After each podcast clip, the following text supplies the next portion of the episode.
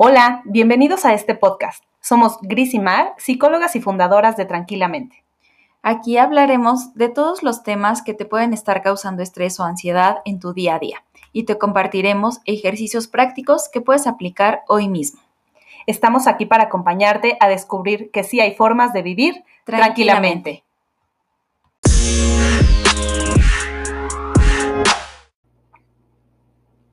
Hola, hola. Gracias por estar aquí, por acompañarnos al episodio 53 del podcast de Tranquilamente. Hoy hablaremos acerca de un tema que creo que es el de muchos en, terapia, creo yo, ¿no? El pasar a la acción. ¿Qué opinas, Gris? Sí, yo creo que es una frase que amo y que odio, porque es una frase que recomiendo mucho y también es una frase que a mí personalmente me cuesta trabajo. Entonces, por eso vamos a hablar de eso, ¿no? De cómo eh, podemos pasar a la acción y refiriéndonos a buscar, en esta búsqueda del bienestar, qué cosas tenemos que hacer más que solo pensar. Y es que es una realidad y eh, suena bastante lógico incluso, pues que todos queremos sentirnos bien, que todos buscamos ese bienestar, pero la realidad es que no todos estamos dispuestos a hacer las cosas que nos hacen sentir bien. Y es que em, estamos como habituados a vivir en un mundo en donde obtenemos como resultados rápidos, en donde vemos ya el, beneficio al corto plazo y buscamos esta recompensa inmediata a nuestras acciones. Y cuando no sucede de esa manera o con las cosas que requieren un poco más de tiempo, de persistencia, de constancia, eh, lo soltamos rápido, ¿no? Entonces, eh, muchas de las eh, acciones que podemos tomar para poder sentirnos bien, sobre todo en temas de ansiedad, pues tienen que ver con esto, ¿no? Con poder tomar acciones y que se sostengan en el tiempo también. Y por otro lado, pues esto tiene muchísimo que ver con tomar nuestra parte de responsabilidad que nos toca. A veces esperamos a que eso suceda por arte de magia o que los astros se alineen para que sea de determinada manera o que alguien más lo haga por nosotros, pero la realidad es que cada uno de nosotros somos responsables de nuestra propia vida y nadie más podrá hacer lo que nos toca hacer a nosotros en nuestros zapatos. Entonces, si queremos que haya un cambio en nuestra vida, en nuestra rutina, en nuestra forma de afrontar el sufrimiento, llámese ansiedad o lo que sea que estemos experimentando, lo primero es darnos cuenta. ¿Y cómo nos damos cuenta? Poniendo atención. Así podemos descubrir que hay algo que nos está incomodando, hay algo que ya no nos está gustando o quizá algo que antes nos funcionaba y ahora no. Entonces, hablamos muchísimo, ¿no? Que darnos cuenta es el primer paso. Cuando una persona detecta que algo de su vida eh, no le está gustando tanto, entonces ese es el momento en el que se pueden empezar a tomar medidas. Es como el primer paso para tomar acción. Pero antes de eso, lo que ocurre es tener un deseo de que las cosas cambien porque yo puedo darme cuenta que, no sé, que ya em, no me cierran mis pantalones, ¿no? O que ya físicamente me siento mal, me siento pesada, me siento inflamada, pero pues prefiero seguir como estoy, ¿no? No tengo ningún deseo de que las cosas cambien. Entonces, bueno, pues si es así, realmente, si yo no le veo el motivo de por qué cambiar, no va a pasar absolutamente nada. Tienen que darse esta serie de condiciones. Paso número uno, darnos cuenta. Y número dos, el deseo de que las cosas cambien. En el siguiente punto viene la parte del conocimiento, que es identificar cómo puedo acceder al cambio que quiero, ¿no? Y a lo mejor ahí puedo leer un libro, puedo acercarme con algún profesionista, puedo escuchar un podcast, leer una revista, buscar en internet, o sea, me acerco a eso que quiero cambiar pero muchas veces el acercamiento, no sé si te ha pasado mal, pero este acercamiento al principio viene solo de manera intelectual, como que quiero reunir la mayor información posible de lo que quiero cambiar eh, para estar segura de que voy a ir por el buen camino. Pero el punto más importante es el que sigue, que es la acción, es dar los pasos necesarios para acercarme a eso que quiero modificar. Entonces, normalmente vemos el cambio como algo que sucede de manera espontánea, pero la realidad es que el cambio requiere de pequeños pasos que des para realmente que suceda, ¿no? Y finalmente el reforzamiento, que es eh, las, los beneficios que yo obtengo y que, como decías, Mar, no siempre son a corto plazo, pero que a largo plazo sí me dan esa recompensa de decir, claro, lo quiero hacer. En este ejemplo que ponía, ¿no? De a lo mejor este, bajarle a la inflamación de mi cuerpo, pues empiezo a comer más saludable o empiezo a hacer ejercicio y entonces me doy cuenta que eh, ya no me siento tan pesada. Esa sensación de bienestar es la que refuerza que yo lo siga haciendo, que yo siga haciendo ejercicio y que coma de manera saludable. Entonces, si se dan cuenta, este eh, cambio requiere de mucha atención, ¿no? De estar muy presentes más que de solo empezar a hacerlo en automático. Y em, me voy a regresar un poquito como al, primer punto, que creo que es el más importante de todos, porque de ahí inicia este ciclo, que es el darse cuenta. Y como tú decías, Gris, tiene que ver con prestar atención. Y yo te diría que tiene que ver mucho con prestar atención a lo que está sucediendo contigo, en tu cuerpo, en tus pensamientos, en tu forma de relacionarte con las otras personas. Y se me viene a la mente como el ejemplo de una persona que eh, ha considerado tomar terapia. Eh, se da cuenta que pasa los días eh, encerrada en casa, que se siente muy triste, que se ha alejado de sus amistades, que no ha encontrado el trabajo que desea, eh, empieza a darse cuenta de todo eso por cómo se está sintiendo. Después viene el deseo en donde ella quiere que sea diferente. Ella quiere eh, salir de casa, tener un empleo, eh, tener momentos alegres también o momentos de disfrute o permitirse experimentar la tristeza. Y empieza eh, a investigar, es donde entra el conocimiento.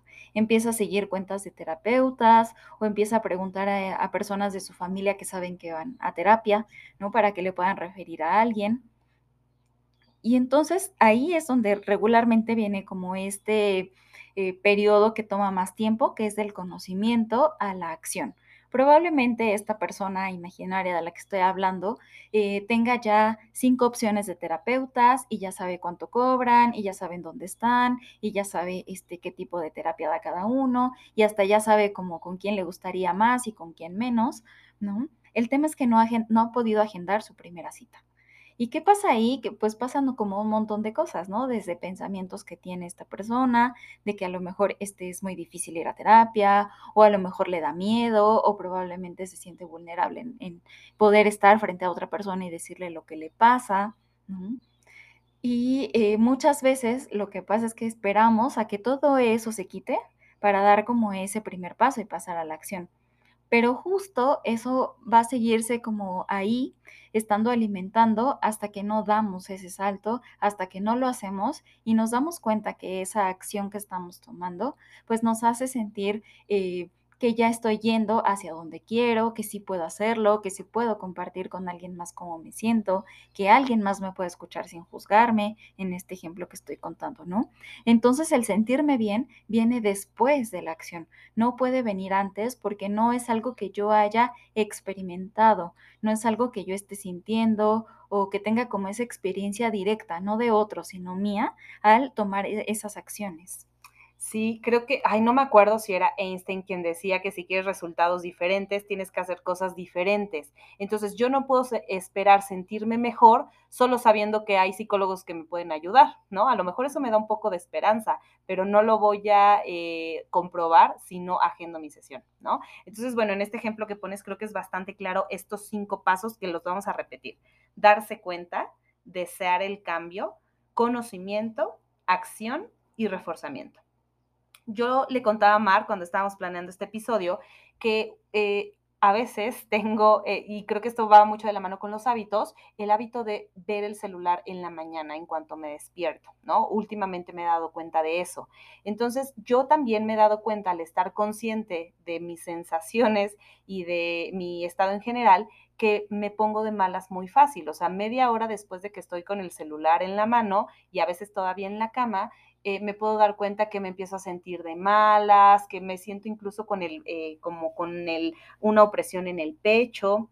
Y entonces deseo que eso cambie. Me gustaría ya no sentirme así y me gustaría aprovechar como antes mis mañanas eh, meditando en cuanto me despierto o haciendo ejercicio, no sé, empezando mi mañana de una manera distinta. El conocimiento me dice que em, sí, que tengo una adicción al celular y que entonces una forma de dejarlo, pues es poner mi celular en otro lado antes de dormir, ¿no? Ponerlo a lo mejor en la cocina para no tenerlo cerca de la tentación cerca. Pero no paso a la acción. Cada día dejo mi celular en mi buró y lo primero que hago es agarrar el celular. Hasta que yo no pase a la acción, nada más va a cambiar. Aunque yo ya me haya dado cuenta, aunque tenga el deseo profundo de que eso cambie, aunque ya me haya leído todos los libros sobre hábitos, si no paso a la acción, si no hago la prueba de dejar en este ejemplo mi celular abajo del sillón para que no tenga la tentación de, usarlo, entonces nada de esto va a cambiar y como dices, ese bienestar no va a llegar y no voy a sentir este, e, el beneficio. O por otra parte, como me voy a poner ansiosa al principio de que no estoy agarrando el celular, no quiero pasar por esa incomodidad y entonces mejor ni lo intento. Entonces, ¿por qué te ponemos estos ejemplos? Porque es muy probable que a ti te esté pasando independientemente del hábito que quieras adquirir. Si quieres empezar a leer, meditar, hacer ejercicio, comer saludable, o sea, con cualquier ejemplo que te pongamos, identifica en qué etapa estás. Si estás en la de darte cuenta, en la de deseo, en la de conocimiento y si ya pasaste a la acción. Y ahí es como vas a poder identificar qué es lo que tienes que mejorar. Y pues podemos decir un montón de ejemplos sobre esto, ¿no? Como inscribirte a un gimnasio, pero si nunca vas a, un día a hacer ejercicio, a una clase o lo que sea, no por el hecho de inscribirte va a surtir efecto. O que te aprendas un recetario de memoria, pero si nunca realmente te pones, manos a la obra y cocinas algo de tu recetario, pues tampoco va a surtir efecto, ¿no? O eh, seguir a lo mejor muchas cuentas en donde te dan consejos eh, de lo que tú quieras, ¿no? De maquillaje, de peinados, de respiración, de meditación, de lo que sea. Si no pasas a la acción, entonces tampoco vas a integrar como toda esa parte y vas a llegar a este punto del reforzamiento, que es lo que hace que se vuelva algo constante y al final se vuelva un hábito en ti. Entonces, por eso estamos hablando tanto de la acción. Eh, es un tema que es importante retomarlo, aunque suena lógico, pero la realidad es que hoy en día nos enfrentamos a que muchas personas no queremos, no podemos, nos da miedo, no pasamos a la acción y entonces no logramos ese bienestar que tanto queremos, aunque sepamos que tenemos que hacer algo diferente. Entonces te, queremos compartir algunas herramientas que te pueden ayudar a ir implementando estas acciones que te acerquen a la vida que quieres vivir. Y la primera es que hagas una lista y te voy a invitar a que, eh, digo, Puede ser que ahorita nos estés escuchando en tu coche, en el transporte o mientras vas caminando o haciendo otra cosa, pero en cuanto tengas la posibilidad, y yo te diría, ahora mismo pon el momento, decide el momento en el que vas a hacer este ejercicio, hablando de esto de pasar a la acción, y que hagas una lista con, em, con tres columnas. Hasta arriba vas a poner el, eh, bueno, sí, con tres columnas. Una se llama metas, la segunda columna se llama acciones y la tercera se llama barreras. Y entonces en metas vas a poner la cosa, la acción, lo que sea que quieras lograr. Por ejemplo, hacer ejercicio, ¿no? En hacer ejercicio, esa es la meta, pero las acciones son muchísimas. Por ejemplo, decías, Mar, inscribirme al gimnasio. ¿Y qué tengo que hacer para inscribirme al gimnasio? Buscar gimnasios, ¿no? O sea, aunque suene muy lógico, pero si tú no desglosas todo eso, la sola acción completita, enorme, te va a parecer tan difícil y tan pesada que no la vas a hacer. Entonces hay que ir desglosándolo, poner todas las acciones necesarias para poder ir al gimnasio. Por ejemplo, te tendrás, no sé, que levantar media hora antes o una hora antes, o buscar el camino, eh, el punto medio entre el gimnasio y tu trabajo, no sé, todo lo que incluya eh, que tú puedas hacer esta actividad. Y después, en la última columna vas a poner todas las barreras. Eso es algo que normalmente no pensamos, como que somos muy optimistas y decimos, no, sí, a partir del lunes empiezo a correr o empiezo a comer saludable. ¿Qué cosas se pueden presentar? Ah, ¿y qué pasa si quiero salir a correr y llueve? ¿Qué voy a hacer? ¿Ya no voy a correr? No, pero mi meta era hacer ejercicio. Ah, pues entonces ahí es cuando determinas qué otras opciones hay puedo poner un video en YouTube y hacer ejercicio dentro de mi casa, o puedo hacer 30 sentadillas, no sé, cualquier otra, o puedo hacer una clase de yoga en línea. Entonces, esto nos da la posibilidad de mapear todo el proceso y darnos cuenta que hay algunas otras opciones en caso de que se presente alguna de estas barreras. Entonces, bueno, espero haber sido clara. Son tres columnas, una de metas, una de acciones y una de barreras. Y ahí lo importante, pues, es ya que lo tengas listo, que empieces a dar el primer paso.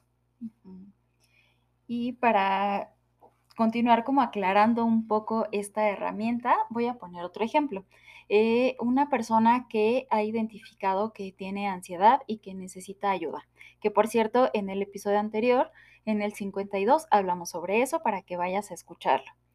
Mi meta es buscar un especialista para afrontamiento de ansiedad. Como se dan cuenta, la meta es como a lo más grande, ¿no? Ir a terapia, ¿no? Es el típico. Exacto. Las acciones es desmenuzarlo en cosas pequeñas voy a eh, buscar eh, psicólogos que se encuentren, por ejemplo, ¿no? Eh, opción A, cerca de mi casa. Opción B, cerca de mi trabajo. Opción C, psicólogos en línea. Voy a entrar a internet o le voy a preguntar a personas que son de mi confianza, que sé que pueden referirme a alguien, o voy a buscar cuentas en Instagram. Entonces, todas, todas esas cosas son acciones. Y después, entonces también a lo mejor eh, en las barreras, em, puede ser que me quede lejos, entonces pues ahí ya puedes empezar como a elegir, ¿no? ¿Cuál, cuál de estas opciones vas a tomar en cuenta? O otra de las barreras son el dinero. Entonces también puede ser que eh, veas cuál es como tu presupuesto y entonces buscar a alguien que se ajuste a ese presupuesto que estás eh, teniendo. O otra de las barreras puede ser el tiempo. Bueno, si es el tiempo, tal vez en línea pueda ser una opción, ¿no? O fines de semana. Y entonces eh, la idea con hacerlo de esta manera es primero desmenuzarlo en cosas más pequeñitas para que entonces empieces con eso, con lo que es más pequeño, con una de esas acciones. No tiene que ser eh, de inmediato si tu meta es ir a terapia, que lo hagas como de golpe, digamos, ¿no? Sino que empieces con una de esas cosas de tu lista. Y la otra es que tomes en cuenta las barreras para que tú mismo te vayas como preparando para eso y encuentres alternativas. Esto se vuelve algo flexible, no es algo como escrito en piedra y ni que pueda ser diferente, sino más bien encontrar esas opciones, pero lo más importante es que tengas en claro cuál es tu meta, que no te alejes de eso. Puede ser diferente la forma, pero la meta sigue siendo la misma. Y también algo importante es que estas barreras a veces pueden ser como, yo ya sé que me va a dar flojera, ¿no? O que voy a tener miedo, por ejemplo, en, en este caso que ponías de buscar terapia, como de, no, me va a dar miedo porque ya lo he intentado antes, hablarle por teléfono. Y entonces, bueno, pues puedes pensar en, pues mándale un mensaje o mándale un correo o no sé, ¿no? Este, pero también considerar que también puedes decir, ya sé que me va a dar miedo y lo voy a hacer aún con miedo, como el a pesar de que veíamos en, eh, en el episodio 50, me parece, ¿no? Entonces, es muy importante eh, identificar las barreras porque entonces ya no nos va a agarrar desprevenidos, ¿no? Como que vamos a estar un poquito más atentos de que por supuesto que se nos pueden presentar algunos eh, contratiempos, pero que vamos a poder sortearlos. Esa es la idea de irnos despejando el camino para así pasar a la acción, porque si no, nunca vamos a ver los beneficios. Y otro de los puntos muy, muy importantes es que tus metas, estas que tienes contempladas en tu primera columna, estén basados en tus propias necesidades. Si recordamos un poco en el ciclo que te explicábamos hace un momento, todo comienza con el darse cuenta. El darse cuenta es de lo que tú experimentas, no de lo que experimenta alguien más. Se me ocurre, ¿no? Que eh, ahora ha estado como muy de moda meditar probablemente te nace la curiosidad y quieres hacerlo eh, porque has escuchado que tus amigos lo hacen o porque escuchas cuentas que hablan como de los grandes beneficios que te trae, pero probablemente desde el darse cuenta tú no sientes como ese que algo te esté sucediendo, incluso no visualizas como la meditación como una herramienta para poder eh, sentirte diferente o para un cambio en ti. Entonces, si no tiene como esa base sólida, esa meta se vuelve como digamos muy muy frágil porque no está basada en tus necesidades y entonces es difícil de sostener. Sin embargo, si estas metas van en congruencia con lo que tú quieres para ti, con lo que tú necesitas, con lo que estás sintiendo en este momento, va a ser mucho más sencillo poder incluso eh, pues ir buscando como alternativas ante las barreras que se pueden presentar después, porque es seguro que se pueda presentar alguna, ¿no? No, no todo sale siempre perfecto, ni a la primera, ni como lo queremos, pero lo que nos da la fuerza para poder hacerlo es nuestro propio deseo, intención y necesidad de hacer algo distinto. Entonces, si estás escuchando este podcast, yo te puedo asegurar que estás en la fase del conocimiento. Ahora lo que sigue es pasar a la acción. Apaga este, este episodio porque de todos modos ya se va a terminar y entonces ponte a hacer esta lista para que continúes con estas acciones necesarias. Nada va a funcionar, ni el medicamento más caro funciona si no te lo tomas. Entonces, para poder obtener resultados hay que pasar a la acción. Así que ahora te invito a que respondas esta pregunta. ¿Cuál de las herramientas que te compartimos hoy vas a implementar ahora mismo para vivir? Tranquilamente. Gracias por acompañarnos en este episodio. Sabemos que tal vez a, veces hablamos de aquí cosas que, que resultan un poco fuertes o que no son necesariamente las que te gustaría escuchar. Sin embargo, de verdad lo hacemos con toda la intención de que puedas encontrar este bienestar en tu vida. Y pues ayúdanos también a compartir este episodio y platícanos en nuestras redes sociales qué opinas acerca de esto que te contamos el día de hoy. Déjanos tus comentarios en Instagram o en Facebook eh, en la cuenta tranquilamente.pyb. Y recuerda que también puedes calificar este episodio, así que si te sirvió eh, o al menos si te dejó pensando, pues ayúdanos con las cinco estrellitas para poder llegar a más personas. Te mandamos un abrazo muy, muy fuerte y nos escuchamos la próxima semana. Bye.